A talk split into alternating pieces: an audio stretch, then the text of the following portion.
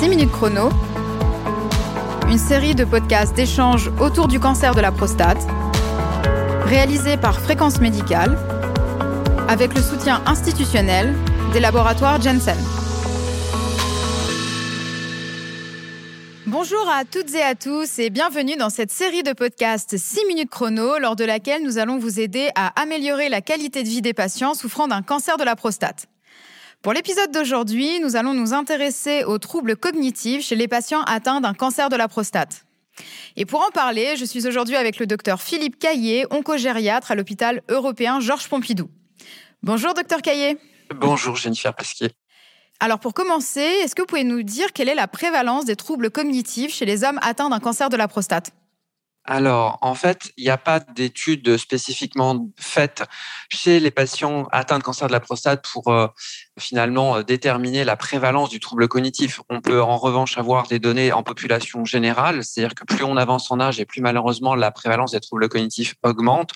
On estime par exemple, euh, selon une grande étude qui avait été faite en France il y a déjà de nombreuses années, c'était vers 2004, que en gros à partir de 85 ans, 90 ans, c'est presque un homme sur deux qui présente des troubles cognitifs. Alors, je vous rassure, hein, pas des troubles cognitifs forcément euh, sévères et qui obèrent euh, le maintien à domicile, mais voilà, qui sont présents. Si maintenant on se réfère à des études observationnelles euh, type cohorte, effectivement, grosso modo, la prévalence des troubles cognitifs atteint en situation de cancer et pas spécifiquement cancer de prostate entre, on va dire, 25 à 30% à peu près des patients. Voilà. Mais là encore, avec des troubles cognitifs qui ne sont pas forcément sévères. Est-ce que les traitements utilisés dans le cancer de la prostate peuvent impacter ou dégrader la fonction cognitive? Alors malheureusement, la réponse est oui. C'est-à-dire qu'on sait très bien que les hormonothérapies qu'on peut utiliser dans le cancer de la prostate, en fait, sont bien évidemment euh, extrêmement nécessaires et utiles pour contrôler la maladie, mais que un des effets secondaires euh, qui a été euh, noté, c'est la possibilité de voir en fait une dégradation des fonctions cognitives du fait de l'hormonothérapie. Alors là encore, pas non plus sur des choses extrêmement sévères, mais on note effectivement que il peut y avoir une aggravation de troubles cognitifs préexistants, notamment de troubles de la mémoire, éventuellement des troubles de l'orientation euh, notamment de l'orientation spatiale. Ça, ça avait été montré dans une étude euh, française. On sait aussi que certaines chimiothérapies peuvent parfois impacter le fonctionnement cognitif. Alors ça se voit pas tellement finalement avec la chimiothérapie qu'on peut utiliser dans le cancer de la prostate. C'est plutôt une bonne nouvelle. Et est-ce que la maladie en elle-même peut impacter la cognition? C'est assez compliqué de répondre précisément à cette question-là. De manière très directe, lien de causalité entre cancer de la prostate et cognition, a priori, la réponse sera non. Sauf si malheureusement, il y avait une atteinte cérébrale par la maladie, mais alors là, c'est vraiment quelque chose d'exceptionnel. On est dans le rarissime. Hein. Malheureusement, euh, quand la maladie de prostate évolue, en fait, elle va toucher essentiellement les os. Hein. Elle va évoluer vers des métastases osseuses. Les métastases cérébrales sont plus que rares. Sont dans des maladies en général très particulières. On pourrait en revanche de manière un peu indirecte constater que dans certains cas, quand il y a des anomalies, certains types de métastases qu'on appelle les métastases plutôt lithiques, si le taux de calcium augmente, augmente trop, cela peut perturber le fonctionnement cérébral et effectivement donner des troubles cognitifs qui vont être un petit peu aggravés de manière aiguë. C'est ce qu'on appelle la confusion en fait, mais ce ne sont pas à proprement parler les troubles cognitifs, une maladie cognitive sous-jacente. Donc en fait, la maladie cancer de prostate, on va dire, n'aggrave pas les troubles cognitifs préexistants. Quel est l'impact des troubles cognitifs préexistants ou induits sur l'observance du traitement? Alors ça, c'est vraiment une très bonne question. C'est d'ailleurs pour ça que moi, euh, en tant qu'oncogériatre, lorsqu'on me réfère des patients pour euh, une évaluation sur la faisabilité de tel ou tel euh, traitement, mon travail, c'est aussi justement d'évaluer la cognition parce que ça a un impact majeur sur l'observance. Déjà, à partir du moment où il y a des troubles cognitifs, ben, ça peut impacter la compréhension du patient sur l'intérêt du traitement l'intérêt que ce soit une hormonothérapie ou que ce soit d'autres modalités thérapeutiques comme une chimiothérapie ou de la radiothérapie. Hein. De toute façon, tous les traitements sont concernés par cela. dans le sens où s'il y a des troubles cognitifs, ben, le risque, c'est que le patient comprenne moins bien les informations qu'on lui transmette, ou en tout cas s'en souvienne pas, et que ce soit plus difficile à gérer. Donc oui, ça peut avoir un impact sur l'adhésion au traitement par une mauvaise compréhension. Euh, bien évidemment, s'il y a des troubles cognitifs et notamment des troubles de la mémoire et que le patient prend une hormonothérapie en comprimé, eh bien, il peut bien évidemment oublier de prendre le traitement ou bien oublier qu'il a pris le traitement au risque de reprendre à nouveau le traitement qu'il a déjà pris le jour même.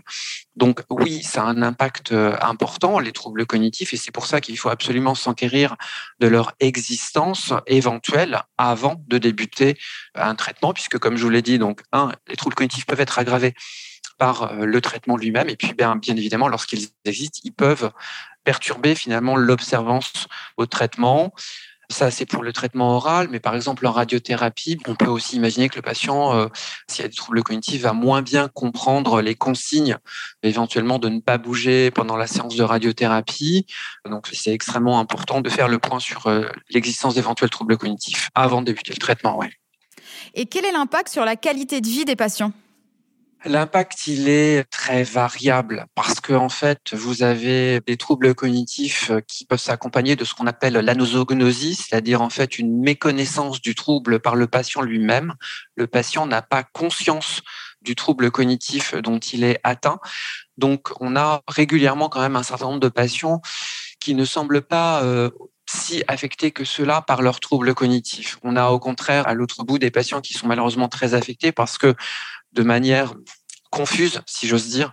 Ils sentent bien qu'il y a quelque chose qui ne va pas, ils sentent qu'il y a des troubles, qu'ils n'arrivent pas à se souvenir de certaines choses et, de ce fait, euh, ça les met dans un état en général d'anxiété, un petit peu de perplexité euh, par rapport à leur environnement parce qu'il y a des informations qui leur manquent en fait pour analyser ce qui se passe. Donc dans ce contexte-là, euh, il est effectif que ça peut impacter de manière importante finalement leur qualité de vie. Après, la qualité de vie, elle dépend aussi de ce que le patient a fait de sa vie euh, jusqu'au moment où on le voit et aussi de son environnement. Euh, bien évidemment, des gens qui sont très entourés par euh, leurs proches, par leur famille, que ce soit le conjoint, les enfants, un frère, une sœur, des amis. Plus vous avez des patients qui vont être entourés et accompagnés tout au long de leur maladie, cancer de prostate et troubles cognitifs, moins a priori on peut s'attendre à ce qu'il y ait une dégradation de leur qualité de vie mais ça reste malgré tout quelque chose de très subjectif, de très personnel, de très difficile à, analyser et que l'on doit pourtant euh, prendre en compte hein, dans la décision euh, thérapeutique. Existe-t-il des solutions pour préserver la cognition chez les patients souffrant d'un cancer de la prostate? Là encore, on ne peut pas parler de choses qui sont spécifiques au cancer de la prostate. On va rester plutôt dans la population générale. Et euh, les mesures en fait qu'on peut proposer à un patient atteint de cancer de la prostate et qui présente des troubles cognitifs pour essayer d'améliorer les choses sont les mêmes que ce qu'on propose en population générale. Donc les solutions sont celles de proposer de la rééducation cognitive qui peut être réalisée auprès d'orthophonistes spécialisés. Hein, J'insiste bien sur ce terme spécialisé, des orthophonistes spécialisés, puisque les orthophonistes ne font pas toutes de la rééducation cognitive. Il y a aussi des hôpitaux de jour dit mémoire, donc euh, en général adossé euh, à des structures type EHPAD ou alors à des services euh, hospitaliers type SSR, donc soins de suite et réadaptation, qui organisent en fait en, hôpital de jour souvent des hôpitaux de jour où il y a plusieurs patients qui sont pris en charge. Il y a des groupes qui sont constitués avec des niveaux à peu près semblables dans les troubles cognitifs pour proposer des ateliers mémoire, des groupes de travail où on va faire travailler la mémoire. Après, au quotidien, je pense que la sollicitation de l'environnement familial est importante, mais attention, pas de sursollicitation. Il ne sert à rien de demander à un patient de faire des choses euh, qu'il ne faisait pas euh, au préalable. Il faut travailler sur euh, l'existant et pas chercher forcément à, faire des choses que le patient n'avait jamais fait de, de sa vie.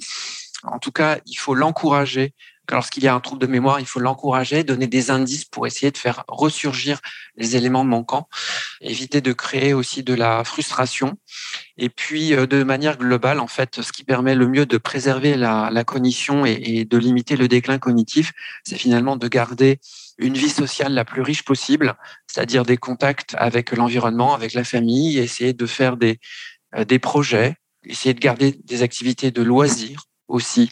Euh, ça, c'est important. Hein. On le voit bien, des gens qui ont fait par exemple du piano pendant très longtemps et, et même avec des troubles cognitifs, vous les remettez devant un clavier et là, il y a plein de choses qui peuvent ressurgir. Donc, c'est ce genre de choses qu'il faut probablement euh, essayer de, favoriser, de, de maintenir. Nous arrivons au terme de ce podcast. Merci beaucoup, Docteur Caillé, pour votre participation. Merci à vous, chères auditrices et auditeurs, pour votre fidélité. Quant à moi, je vous donne rendez-vous très bientôt pour un nouveau podcast 6 minutes chrono.